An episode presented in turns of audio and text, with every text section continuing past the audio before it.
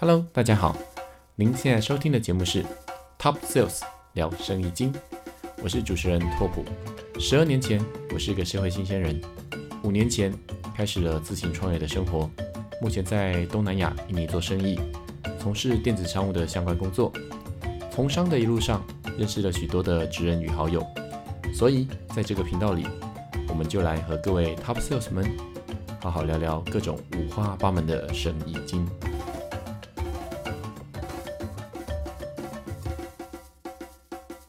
大家好，我是拓普哥。今天呢，我们现场一样，今天要请来的是上一次我有请来访问过的 Joy，她是一个在中东有一些奇幻之旅的女孩。第一个在中东专柜上架的美妆保养品，台湾品牌 Vers 维斯，好，那他是里面创办人。上一次在录音的时候，我们其实里面有提到一些做海外生意或是做贸易，呃，有关系的一些结账方式，或者是说付款。然后假设我是一家代工厂，或者是说我是要跟海外做生意的话，我要进货或者我要付钱。有没有哪些方式？因为拓普哥自己也在印尼做贸易哦，呃，应该说在台湾做贸易对印尼啊，也对于印尼这边做进口等等等等的东西哦。今天就来分享一些关于付款各种付款的方式，跟各种方式所带来的权利义务，以及用哪一种付款方式其实可以拿到比较好的交易条件哦。那也跟大家分享。那作为这一集的主轴，那我们欢迎就以。嗨，拓普哥你好，很高兴今天。能够来到你的频道啊，对，没错，你又来了。其实呢，就是上一集的下一集而已。对，我的印象还停留在你在科威特吧？对，科威特这个已经没有战火的地方，是精彩的故事这样子。对，那我们如果不知道科威特发生什么事，大家自己去听上一集，很精彩，三倍体重的故事这样子。那我们今天就来我们的主题，就是因为。呃，我知道其实你也有在做海外贸易这一块，是包括其实像是你在一些记忆体上面，因为其实你过去有在销售记忆体，是对。那因为拓普哥在印尼呢也有在卖记忆体，所以有很多记忆体的知识呢是跟 Joy 小姐这边请教的。哦，对对对对对对对，嗯，您您您客气了，对，客气，对对对，客气。您卖的记忆体呢，一张单就可以让你赚一年了，对。很难赚，对对对对对对对，默默的赚。好，那没有关系啊。我们现在回到我们主题，就是说，一般来说状况是这样子的。假如说呢，啊，我是一个海外厂商，是，我要跟你订货，嗯。然后之后你是制造商，是哦，可能只是 OEM 而已。那我要打款给你，然后可能又有定金，然后或者是说，一般你们最常用的方式会是哪些？为什么？因为我要先付你定金嘛，才是生产嘛，对不对？是。那我可能不买这些货啊，怎么样保障双方的权益？然后又确定这个人你从来没没有合作过第一次，你要怎么样有效的收钱？这样子，一般你们的做法？对，呃，在这一方面的话，其实我真的有各式各样的经验哦，可以分享大家。因为我出社会的第一份工作，上次在旧的编年史里面我说错了，我的第一份工作其实是在台湾的贸易商做记忆体的贸易。哦，就是旧仪的第一代这样子。对，旧仪的一点零的时候呢，是做记忆体贸易的。嗯，那记忆体贸易呃有两个非常重要的特点，一个就是。交易金额非常高，嗯，再来就是利润非常低，对，有点像期货，对不对？嗯，对。基本上我就是一直在看高点低点买货这样。是，其实现在的涨跌不多了，但是当年我在刚毕业开始做的时候是零八零九年，那时候呃的涨跌可能它。一条记忆体可能在一个礼拜之间，可能从三十块美金升到三十八块美金都有可能。那其实最赚最多的其实是赚这个期货差价的人。嗯嗯嗯。但是呢，呃，我们做国外贸易的话，其实大部分都是做现金。那我我的状况当然不代表所有人的状况这样子。那因为当初我进入的公司主要是做第三新兴市场这一块，所以我们老板就是坚持，就是一直印度。或是东南亚，对不对？呃，中东、印度、印度，对，这两脱离不了中东，对不对？对，新加坡也有。那主要就是呃，嗯，中东、东南亚这两块就是新兴市场这样子。那当初我们最重要的老板的政策之一就是一定要收现金。嗯，那我今天也告诉大家这一块是非常好用的，就是坚持收现金。嗯那我等一下会跟大家说怎么分辨这几种状况。一个是客人非常大，假设他是国际品牌的话，嗯呃，或是非常有知名度的公司，你可以跟他做账期。那账期怎么做的方式，我会留到后面再讲。那除此之外，假设他是你新开发来的客户，他是由网络上找到你的客户，甚至是参展找来的客户，嗯嗯，请大家记住，坚持用现金。嗯，他一开始一定会跟你说啊，嗯，某个厂商都给我多少账期，嗯或者是是说，哦，我就是要做放账，我 always 做放账。嗯但是我要告诉大家，没有 always 做放账这件事情。假如他是对你的产品有兴趣的话，你就是不断的磨它就是了。嗯，磨磨磨磨到有一天他愿意跟你做现金。嗯，因为这对长期来说绝对是一个最好的交易模式。嗯因为呃，以海外来说，首先你的利润一定必须要抓到一定的趴数，嗯再来你的交易金额一定要高到某一个程度，你去买保险或者是做一些账期的嗯运用，才有那个价值在。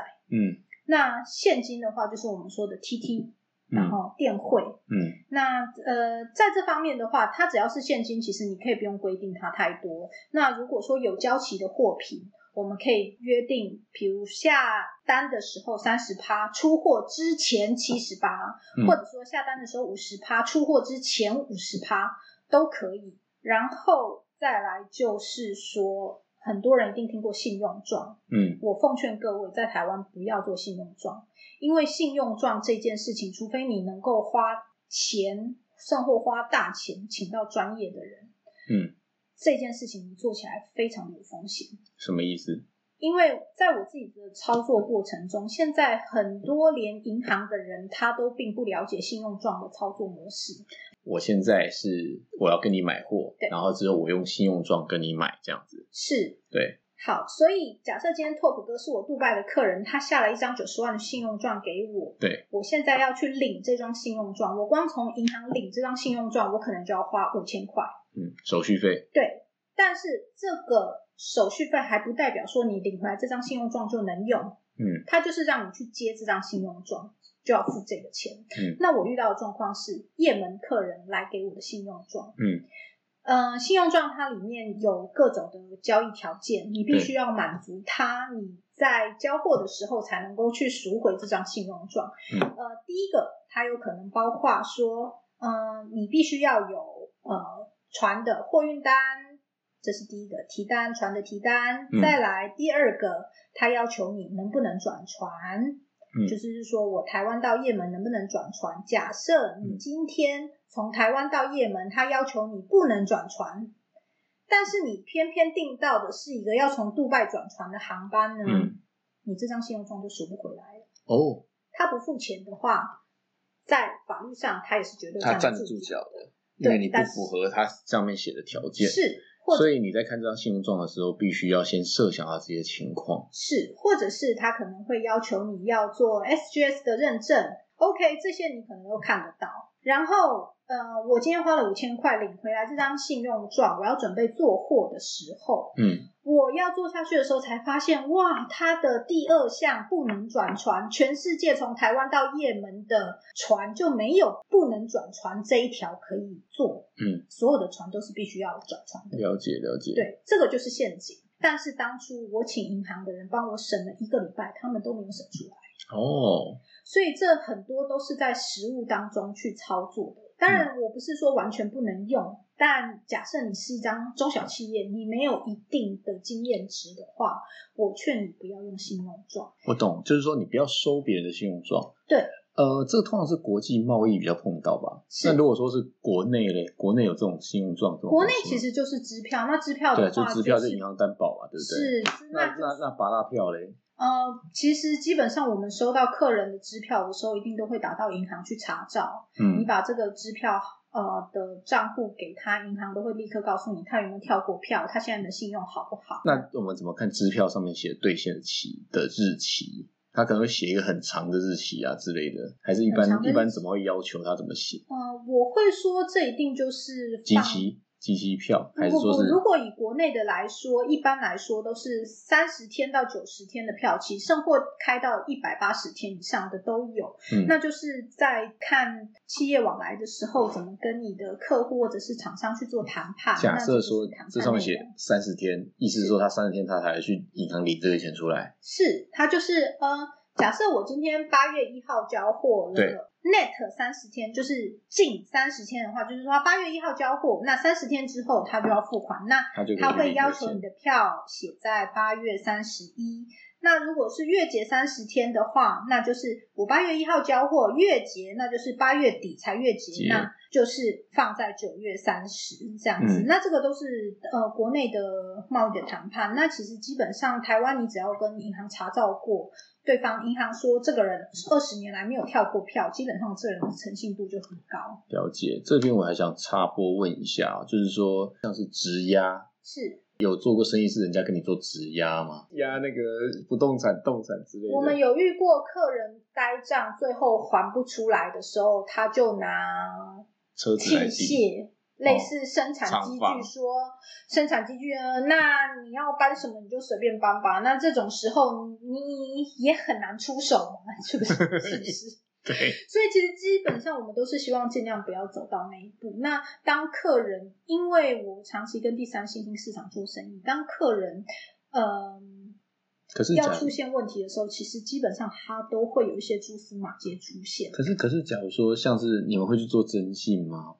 就像你对啊，不然的话你怎么会知道说？假设说，因为如果不是收现金的情况之下，是，对啊。好，所以我刚才已经讲过两个，一个是收现，对，那收现可能分呃三十七十五十五十，一样都是在出货之前就全部收到。大家一定记住，上传之前一定要收到你的钱。其实我跟中国做生意，他们也都是货出一定是全额打，是对，所以其实他很多人他会跟你说，他会 bluffing，他就说。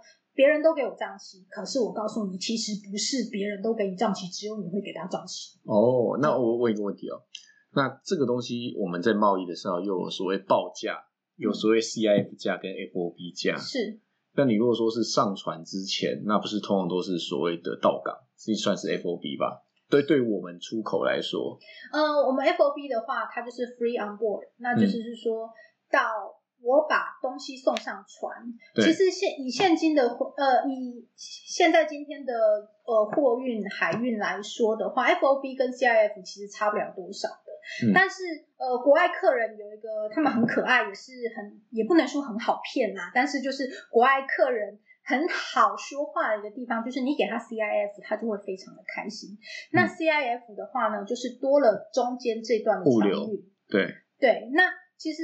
FOB 跟 CIF 的话，我它如果各位有收到海运公司的报价的话，它其实 FOB on board 的费用其实是很多的，大概比如说我一批货固定的 on board 费用可能就是一万块，或者是六七千上下。嗯，那以现在海运非常竞争，通常它报的这中真正中间的海运费用，通常都是一 CBM 一块美金，对，这么低啊，或三块美金，这个都是很正常的。所以其实基本上。中间的海运你只出出了几百块而已。我我懂你意思，因为你你的你的商品是这样采集比较小的，对，但是但这所以说它的假设它用海运来出的话，就其实基本上你一货柜也付不了几千块啊，嗯，就是没有没有多少钱。对小体积的货来说，最贵的其实是在 on board 这一端，嗯，所以其实你开 FOB 的价格给他，你不如就开 CIF 的价格给他，因为。还有另外一个就是货运的准则，就是说以他叫他的货运来台湾提货，中间这段海运的价格，台湾的厂商会报的很便宜，但是他假设从杜拜来领货的时候，会报比较贵，会报给他价格就高了。所以你可以报 CF 替两边省钱。对，但他提货，他他去清关的时候，费用是他出。对，当然就是他出，就等于他去清关。大家大家知道这些这些流程嘛？哈，就是一般一般我在想听众不知道这些流程，就是呃，我货到港。我还要自己去清关，跟当地的海运做清关的动作，把货柜领出来，这样子。是，所以以呃，帮大家总结一下，FOB 跟 CIF 的价格呢，其实是都不包括在目的地清关的这一段手续费。FOB 包含的价格是在台湾。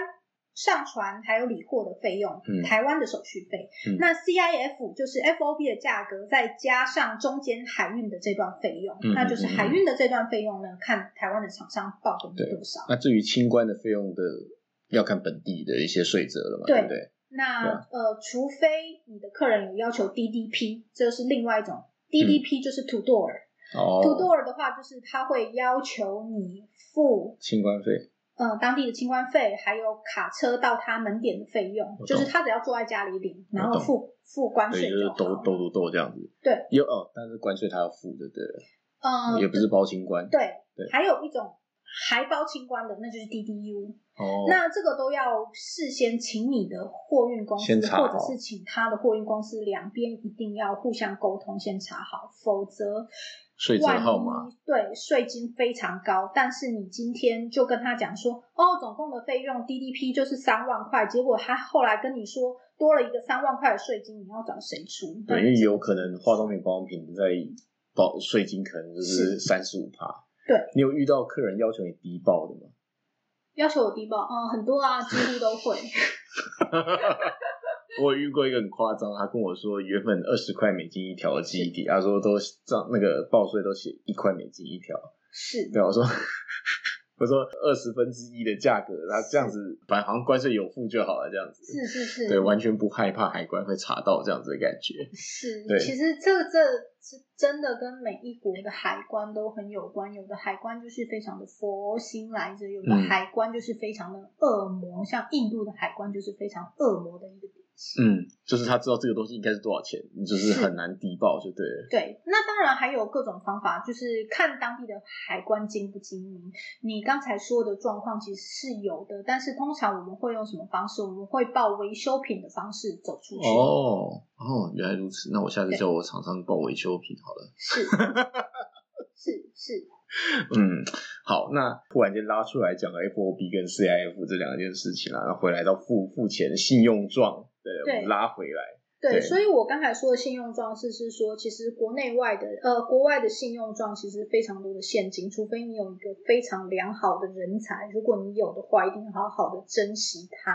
嗯，他很熟悉他们那边的一些这些法务的这些。对，就是贸易的法务要非常的了解。那其实是那你在你在也门那笔钱等于是收不回来了。没有啊，后来你又换了方式。我我在。对我哦，这个故事还没有完结。我第一次收这张信用状花了大概五千块，嗯，然后呢，我因为我发现不能转传这一条无法实现，我就说你写错了，请你回去改。嗯，我请他改这个信用状，再领一次，我又花了四千多块。他来的时候还是依然有错的，嗯，就是我觉得这个人可能是故意要整我，但是有可能因为。呃，也门人在中东地区是出了名的狡猾，嗯，所以就是自己假设自己并不是真的这么熟悉的话，我是希望大家就是我的听众应该没有也门人才对，我的听众都有也门人，其实也门是一块蛮大的市场，对，也门人确实是蛮狡猾的，然后在。第二次之后，我觉得这个人可能有问题。那因为他对这个产品很有兴趣，所以我就坚持它就是付现，但是它可以分呃三十趴、七十趴，所以他第一笔在我的坚持之下就付了三十趴的现金电汇给我。嗯嗯嗯嗯。但是这之后还有遇到就是收后后段的收款问困难的问题，这个也许可以下次再说。这样。我现在换一个角度讲，如果今天我是一家厂商，我很想要跟你买货。对啊，那但是我又希望有账期，我有什么方式呢？我我可以给你什么样的证明，证明说我会付这个钱呢？是呃，这样子的话，其实大家可以买保险，但是买保险的话，首先我建议你的营业额必须一年的话，对于单单这个客户的营业额必须要在一千万以上，单单才有意思，是不是？才有意义。那呃。我讲一个，我曾经收过保险公司的报价，其实是有这个的，就是等于是是说，保险公司买你的这个付款担保，呃，我遇到的保险公司是，呃，它的报价是一年十五万，嗯，也就是说，你一年收这个客户赚的钱，呃，必须要超过十五万才有意义嘛。才有意义。然后必须这个客人通过你保险公司的审核，所以你买这个保险之前，这个客人公司的财务报表要必须去给保险公司去对，必须。要由保险公司审查过。再来，假设他今天真的是呃，我们说跳票好了，其实就是他付不出钱来了。你今天货去，他付不出钱来了，他大概保险公司只会赔你百分之九十的货物价值。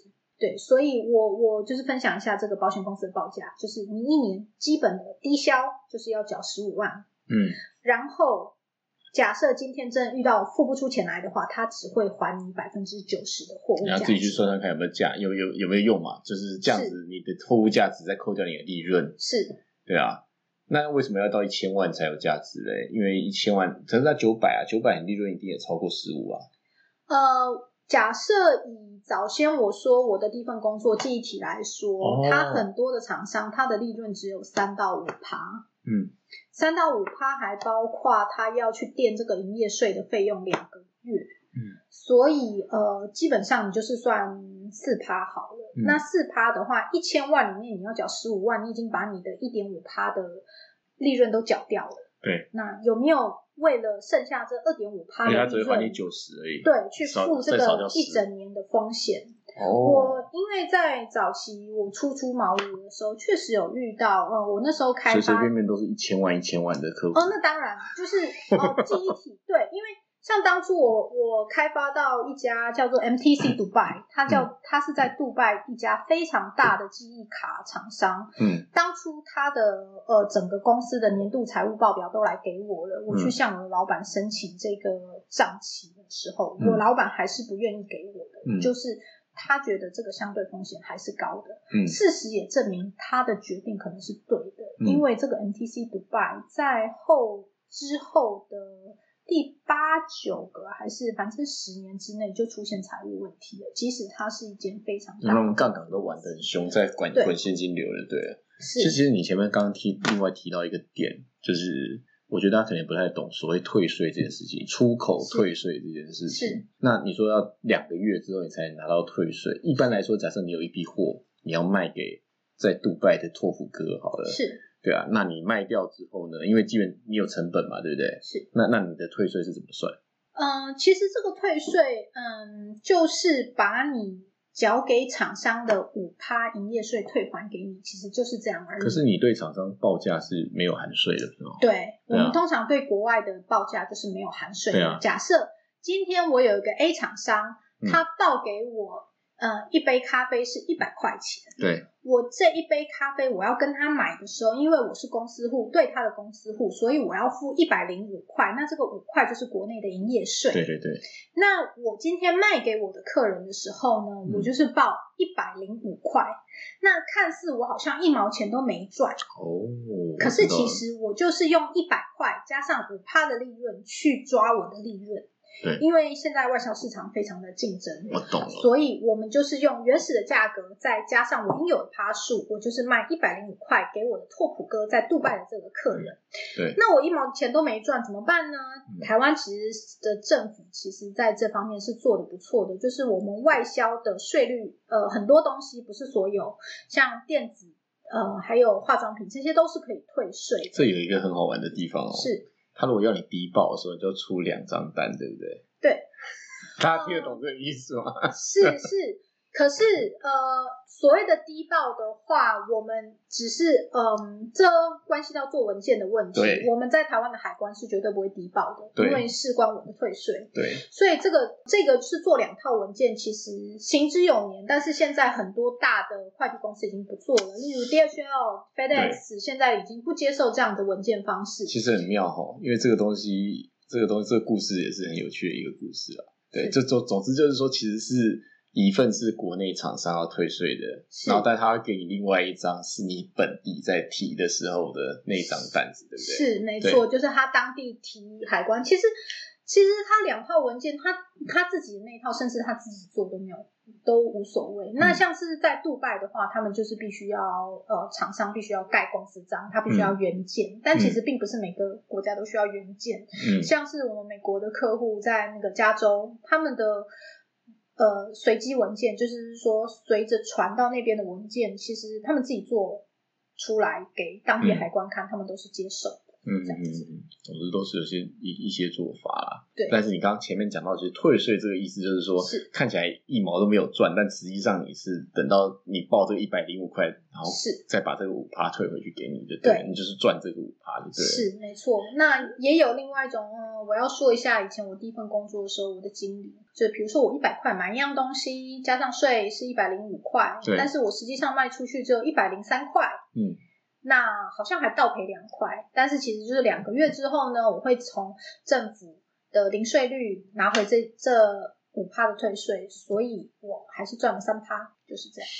我懂你意思，甚至他不要赚到五趴，对拼三趴就好。对，但是这样子你买保险就会扣掉一点五趴。对，所以其实哦，而且这是一千万的情况之下，是的，对不？对？所以其实如果金额没有那么大的话，好像不需要再请保险公司去做这样子的担保，这样子。是对是没错。OK OK，所以这个是另外一个方式，而且保险还要征信的时间嘛，对不对？等于十五万是有点像保险公司的费用啦。呃，是对，十五万的话，就是你一年付的一个 package，对，然后呢，你所有要加到这个保险户的公司都必须要提出财务证明给保险公司审核，审核之后，保险公司才愿意保，比如说这个客人或者是某一个交易对象，然后他才会赔你，而不是你公司所有的营业客户他都会赔你。我懂了，他是专专门哪一个客户跟我做生意，就是保这个人，对。是没错，哦，就是必须经过保险公司审核的公司，它还不见得还不见得审得过，搞不好新开的公司保险公司觉得说你没有这个，是对啊，他没有办法。OK，那还有什么其他的付付款方式吗？呃，现在呃，我觉得因为现在线上金流很多，所以国际间比较常用的也有 PayPal，或者是在美系的系统也有一个叫 Escrow，Escrow 就是 E S C R O W，、嗯那这个是我遇到美系的呃客户会问的。嗯那其实甚呃哦，甚至阿里巴巴也有阿里 Pay，嗯，这样这些都是一个就是为双方提供保障的的方式。是也是第三方的对的金流，对不对？他确定他拿到之后钱才会打给你，这样子？是，但是大家也请小心一个陷阱哦，就是我的一个朋友在他们呃在大陆做生意近期遇到的，他们是用 PayPal，、嗯然后呢呃这个客人要求买了一批小呃小批的货，要求要用 PayPal，嗯然后呢那因为 PayPal 是嗯他付给厂商之后，呃他要收收到货，他确认 PayPal 才会完全放款的。嗯哼，那这一批货就是是说客人付了，那这个钱还在这个悬在上面的账上，对，然后呢，货已经到了。我的这位朋友他只是比较晚去把这个钱领出来，嗯，然后他就利用这个他收到货跟他领钱的时间差，他说其实我没有收到货，就把这笔钱撤回去了。呃，所以我的朋友他寄寄了货，却又没有收到钱。哦，可以这样子吗？有，这是有可能的。但是当然，这个客客人他的 PayPal 账户就废掉了。但是不用说，大家也知道，国外的诈骗集团人头要有多少个就有多少个，所以他嗯根本不 care 这个账户就从此被废掉。嗯，那这个是算是比较小额的诈骗，哦，还是是有。了解了解，就是说在确定收到货，但是哎，那他他不能去查说我的这个货运公司他有签收这个东西吗？可以，可是他可以，因为他就是货领了，钱领了，他人就跑了，哦，懂了，货运公司他也不会赔你。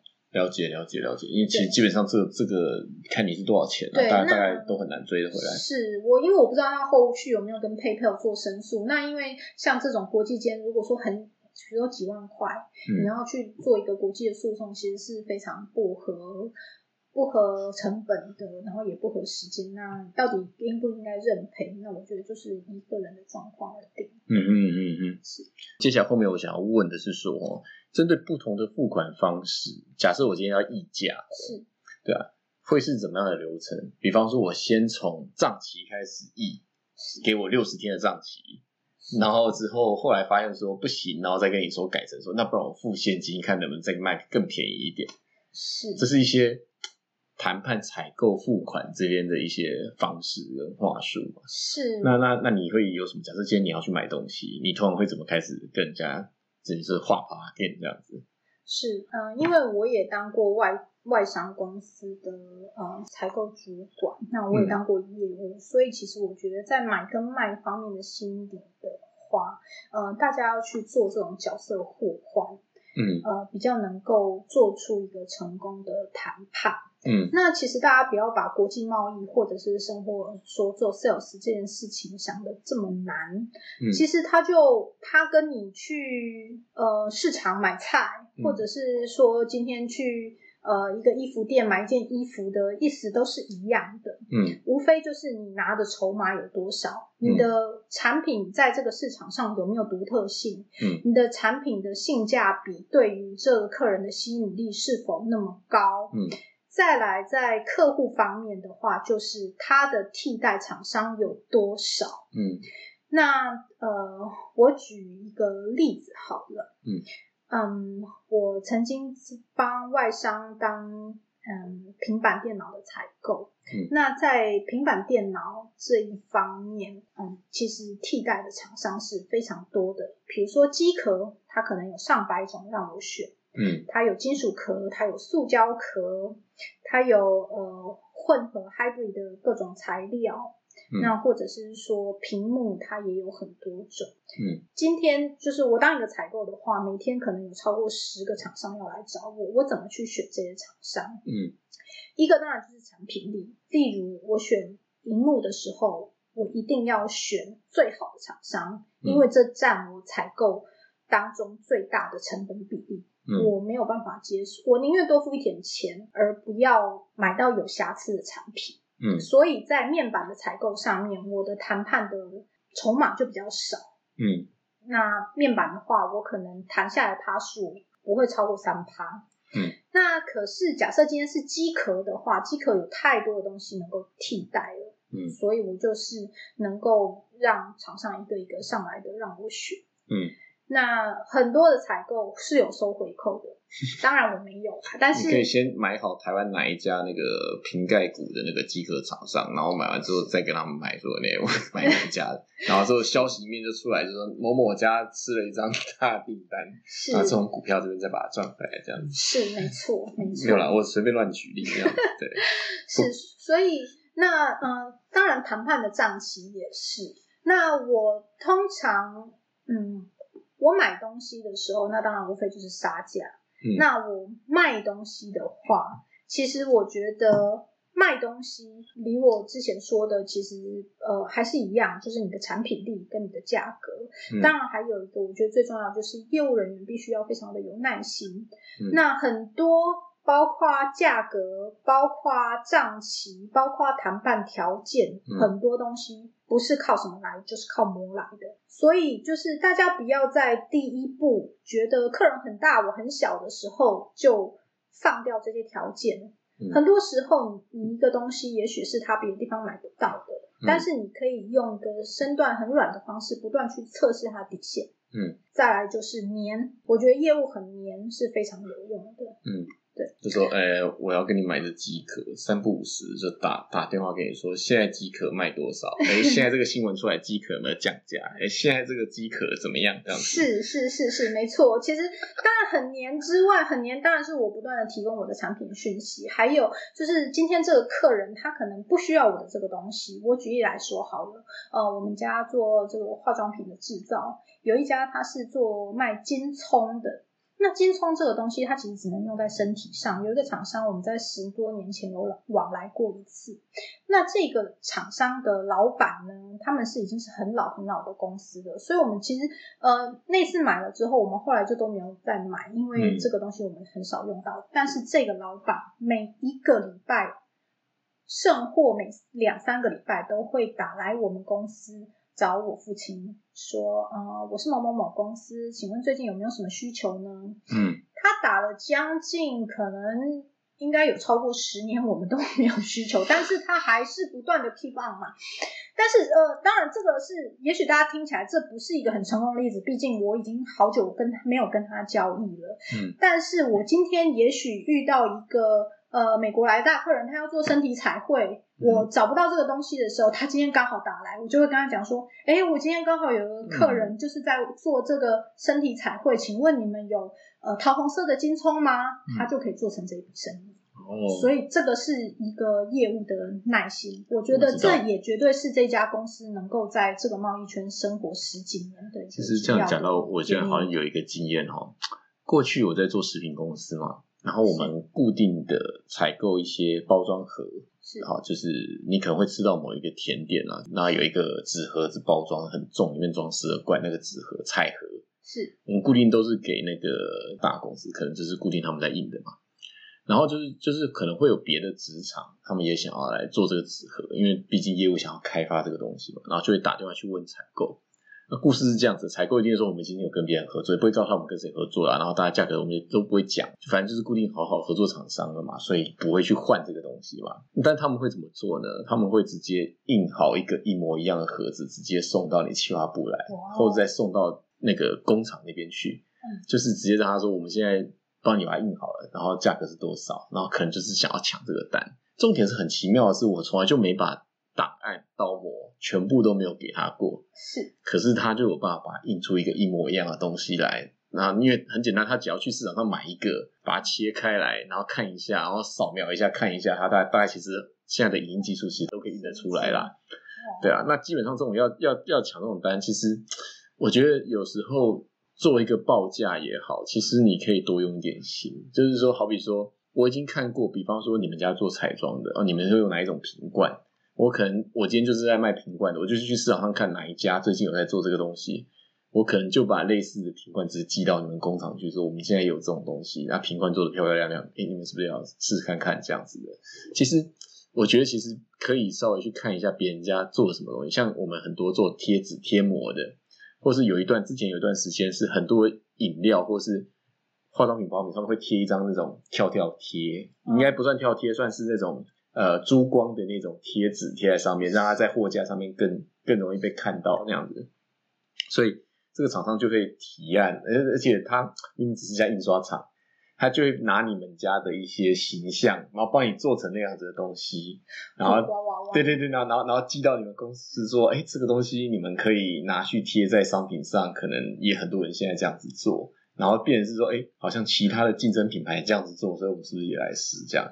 我觉得这蛮有趣的，就是说，其实有时候采购，呃，应该说是这种提案商其实是还蛮用心的啦。虽然可能之后没有要用，可是变成在你心中还是会留下印象，说，哎，这家公司其实还做。不只是只是我发案子给他做，他其实也有一些设计的软实力在这里面，他会做一些这样子的提案，然后再就回到还是这样价格。对，那当然这是说，如果你有一些像其实前面你讲到的说，你们家的商品在市场上有一些独特性，比方说它这个胶就是特别好粘在冷藏的东西上面，它粘得上去不会掉下来，那可能就是他们的一些特别的一些地方，所以他就比较容易做这个生意。听到你这样讲完，觉得哎，好像。有一些厂商开发，他们是这样子做的。那至于刚刚我们前面讲到的是溢价这件事情，就是说，除了你说的年，就是啊，好像不厌其烦的介绍我们家有哪些东西。其实我现在看啊，因为我现在跟中国做生意嘛，所以做生意有时候采购久了之后会留下那个 WeChat，WeChat 就有那个朋友圈，然后之后他们就会一直把 他们现在的新商品。一直贴在朋友圈上面说什么海量的什么什么东西大量出货这样子，然后就会看哦，这个这个你也有，或是就是有时候你三不五时就知道这个人在干嘛，在做这些东西。我有一个疑问呢，其实真的三不五时 Line 或者是 WeChat 上面都会有这些群主要来加人，那这样的方式真的做得到生意吗？不知道，但是说真的，我很多的合作第一单不是这样子合作来的，第一单是也许我去查。像很多像查黄页或者查什么东西，然后去找到这家公司，然后之后去去找中国这边的采购去看过这家公司，跟他买过之后，那因为在交易的时候会加彼此的联系方式，丢档案干嘛的，然后就会发现说他平常没事就是一直在丢他们公司又有什么新商品出来，好像他也是所有的加他的可能都是生意上的人，所以说变大家都一直看到哦，所以我知道你在做这个事情，然后就很容易之后直接在说你上次贴的那个东西报价多少这样子，但是第一张单也许不是这样子来的，对，但是他用这种方式可能维系了他的客情等等的，我不晓得有没有所谓的真的怎么样做才是对啦。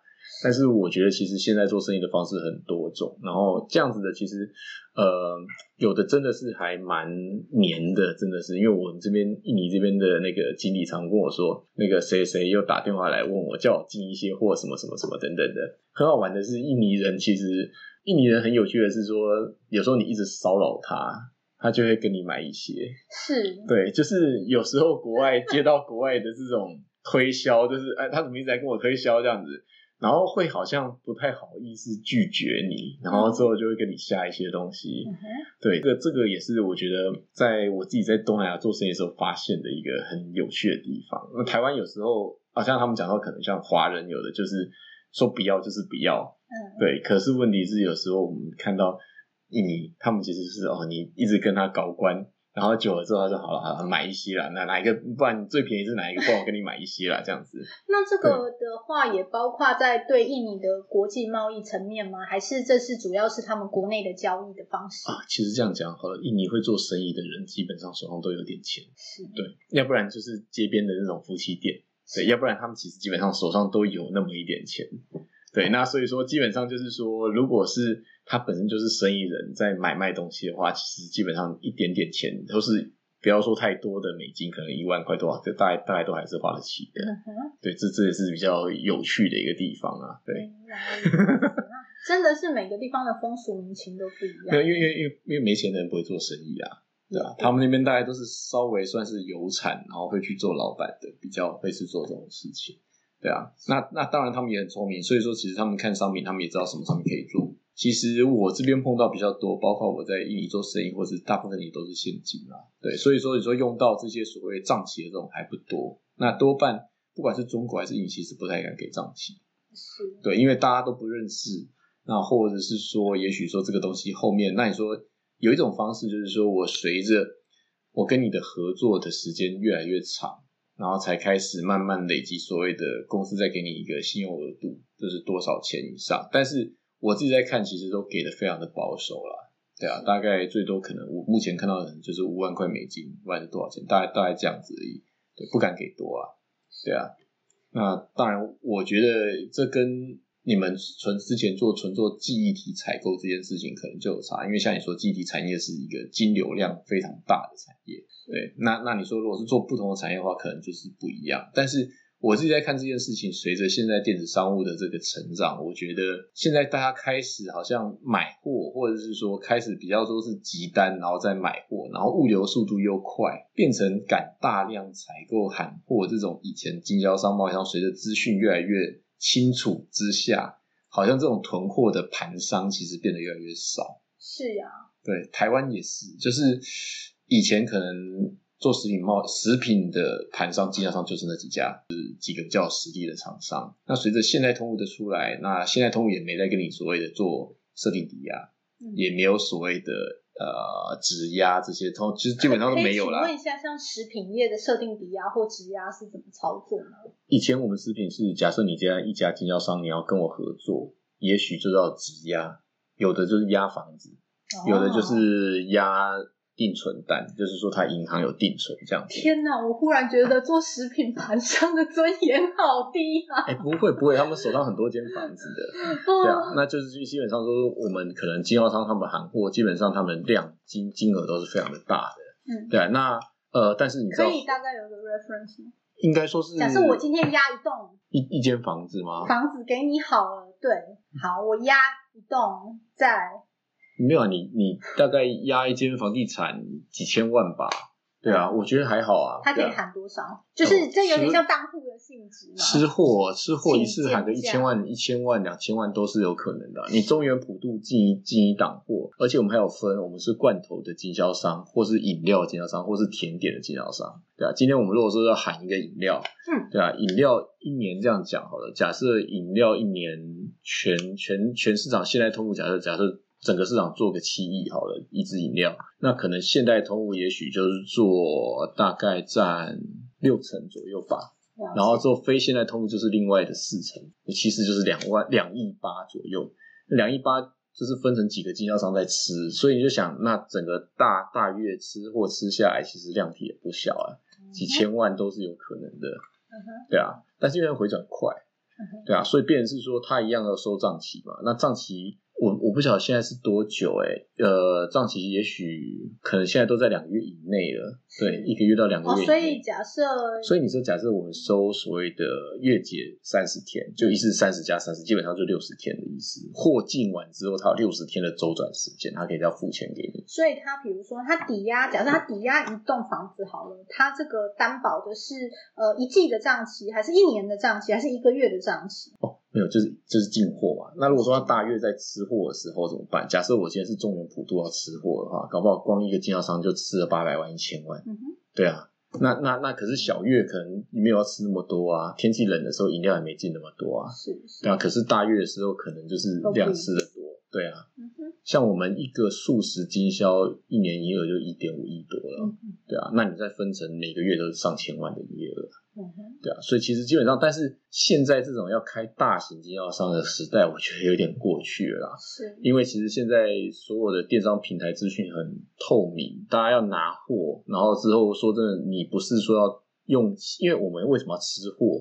意思是我量体大，所以拿到比较便宜的进价嘛，对啊。但是好像说哦，我我进更多可以拿到更便宜，可是现在。大家在破盘，时不时破盘，或者说价格卖的很低，然后有时候货卖不出去，网络上面在到处乱甩，所以那个价格有影响。因为我们一般在写经销合约的时候是这样子的，以前我们在设定是会设定区域，比方说你是一个食品盘，你是中部哦，浊水溪以北，还是是是哪里，我们要画一个区域，然后这个区域是限定什么样的店你可以做，比方说你是专做邮局哦，或者是你是专做军工教。